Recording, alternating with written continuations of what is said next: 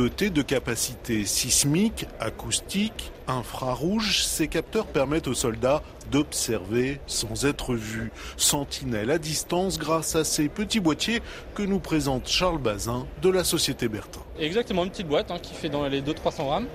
Et là, vous êtes sur quelque chose qui a jusqu'à 30 jours d'autonomie. Donc c'est un capteur sismo-acoustique qui va permettre de voir des vibrations dans le sol. Donc typiquement des gens qui marchent, des véhicules qui roulent, et ça va permettre aussi de les classifier, savoir s'il y a une personne, deux personnes, s'il y a des gens qui creusent, si c'est un véhicule plutôt à roues, plutôt à chenilles. Et après, le, but du jeu, justement, c'est de confirmer l'information par une image prise par la caméra pour dire ah oui, euh, c'était bien un char, le capteur s'est pas trompé, et c'est un char de tel type, qui va permettre de voir si c'est un ennemi ou un ennemi. Un système fonctionne avec trois capteurs un sismo-acoustique, un infrarouge et une caméra, c'est un réseau maillé qui peut s'étendre à l'infini. Il est possible d'intégrer autant de capteurs que l'on souhaite. Mode d'emploi. Le capteur sismo-acoustique va avoir une vibration dans le sol et va euh, réveiller le, la baille infrarouge pour lui dire attention là réveille-toi, il y aura peut-être un mouvement sur cet axe-là.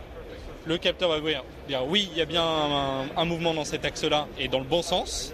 Donc des gens qui vont plutôt rentrer dans la zone. Et puis après on va pouvoir réveiller la caméra qui va prendre l'image. Comme ça, en fait, ça fait un réseau de capteurs qui va communiquer très peu, donc qui est très discret. La communication est sécurisée, bien évidemment. Et bien évidemment aussi, cela permet de réduire le nombre de guetteurs, car toutes les informations sont déportées sur un PC ou un smartphone, un système idéal pour protéger des frontières, ou encore un GTIA, un groupe tactique interarmes en opération de Charles Bazin. Le GT va s'arrêter. Au lieu de poster une dizaine de sentinelles, ils vont en poster une ou deux avec un réseau de capteurs, ce qui va pouvoir démultiplier leur zone de surveillance et s'assurer qu'il n'y ait personne qui pénètre dans la zone de, dans proximité. On peut aussi imaginer ça pour protéger une euh, base avancée, une FOB, là de manière un peu plus pérenne.